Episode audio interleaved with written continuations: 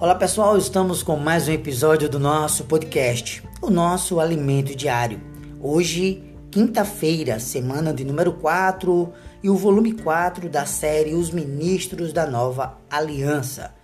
E o tema desta série, As Promessas de Deus, com a autoria de Pedro Dong e André Dong. E a narração fica comigo, Dilson Pereira, com a função de transmitir ao seu coração uma palavra de fé esperança e salvação. A nossa leitura bíblica de hoje, João capítulo 3, versículo 16. Romanos capítulo 1, versículo do 3 ao 4. Colossenses capítulo 1, versículo 15. Leio com a oração de hoje, João capítulo 20, versículo 17, parte B. Subo para meu Pai e vosso Pai para meu Deus e vosso Deus. Louvado seja o Senhor. Queridos, o tema de hoje, o Filho unigênito e primogênito de Deus. Aleluia! Caros ouvintes, o livro de Hebreus, ele inicia-se no versículo 1, capítulo 1, versículo 1, da seguinte maneira: Havendo Deus outrora falado muitas vezes e de muitas maneiras aos pais pelos profetas. Amados, isso indica que na dispensação da lei no Antigo Testamento, Deus falou pelos profetas. Uma, uma dispensação, ela corresponde a determinado período em que Deus se relaciona com o homem segundo regras estabelecidas por ele. Quando lemos no versículo 2, nestes últimos dias, Deus nos falou pelo Filho, a quem constituiu herdeiro de todas as coisas, pelo qual também fez o universo. A expressão, amados irmãos, a expressão nestes últimos dias, ela pressupõe que houve uma mudança de dispensação.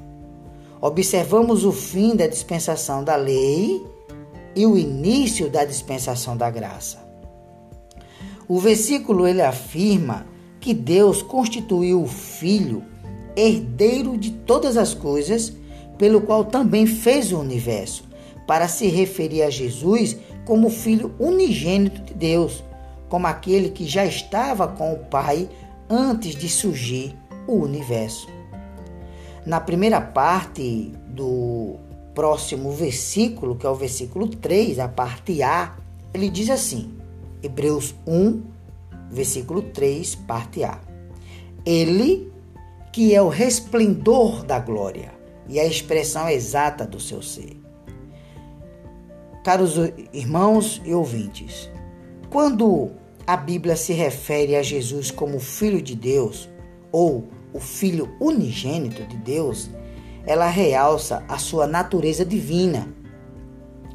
Mas, quando a palavra usa a expressão filho do homem ou filho primogênito de Deus, ela enfatiza a natureza humana de Jesus. E essa natureza humana de Jesus na época do seu ministério terreno. Agora, enquanto o trecho inicial do livro de Hebreus, capítulo 1, versículo do 1 ao 3, parte A, realça a natureza divina de Jesus como Filho de Deus, o trecho imediatamente subsequente, que é a parte B, do versículo 3 ao versículo 4, realça a natureza humana. Olha o que é está escrito. Sustentando todas as coisas pela palavra do seu poder depois de ter sido feito a purificação dos pecados, assentou-se à direita da majestade, nas alturas, tendo se tornado tão superior aos anjos, quanto herdou mais excelente nome do que eles. Então, amados irmãos, quando o texto afirma que Jesus se assentou nas alturas, isso significa que ele está hoje em outra dimensão, ou seja, na dimensão celestial, eterna, onde não há, onde não há a limitação do tempo.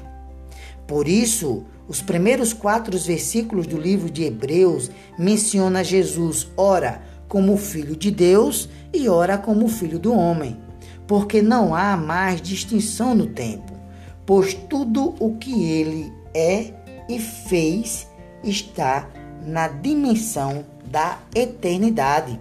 E com isso, Deus potencializou nossas chances de sermos levados para a glória do Pai. Queridos, quando olhamos para nós, pecadores, com tantas limitações, podemos desanimar e não acreditar que Deus seja capaz de transformar nossa alma a ponto de nos glorificar com Jesus e nos inserir no Pai.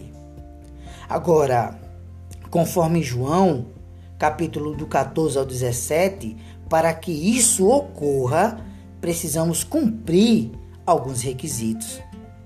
A santidade, a unidade, amor, verdade e justiça de Deus precisam ser trabalhadas plenamente em nós, porque ainda nos vemos muito falhos. Querido ouvinte, qual é, Senhor Jesus? Qual é a porcentagem de santidade, de glória e amor de Deus que você tem? Ainda nos vemos, amados irmãos, ainda nos vemos em meio a problemas de relacionamento na igreja.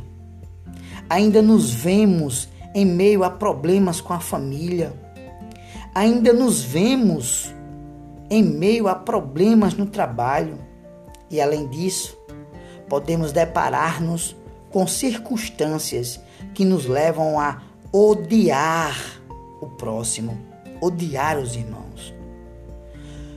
Quanto, queridos ouvintes, queridos irmãos, quanto da unidade maravilhosa do Pai com o Filho já foi trabalhado em você.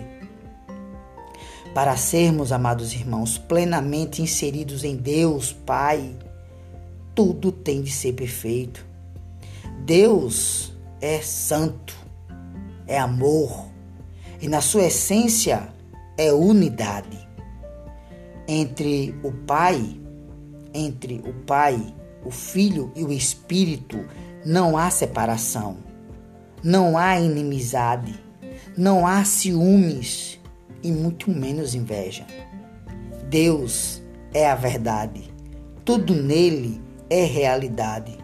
Apesar disso, percebemos que em nossa vida, Senhor Jesus, apesar disso, percebemos que em nossa vida há muita vaidade, falsidade e mentira, tanto naquilo que fazemos como naquilo que pensamos. Como, como serão trabalhados, como serão trabalhados em nós amor, unidade, verdade, justiça e santidade de Deus para nos qualificar a ser inseridos nesse Deus santo e maravilhoso. Senhor Jesus, pelo Espírito eterno que habita em nós, por meio dele, nós temos acesso a esse Deus que habita na eternidade. O livro de Hebreus, amados irmãos, nos revela que Deus preparou tudo o que é necessário para sermos glorificados e inseridos no Pai. Por isso, toda obra que Jesus fez no tempo, por todos nós, foi introduzida na eternidade. E na eternidade, tudo o que Jesus fez no tempo foi potencializado. Agora, Deus nos proporciona o que Jesus realizou como Filho de Deus e como Filho do homem para nos conduzir à glória. Louvado seja o Senhor. Nossa esperança da glória está de pé. Não desanimemos. Louvado seja o Senhor. A pergunta de hoje: quais são os requisitos para sermos glorificados e inseridos no Pai? um excelente desfrute. Que Deus te abençoe e até o nosso próximo episódio do nosso podcast.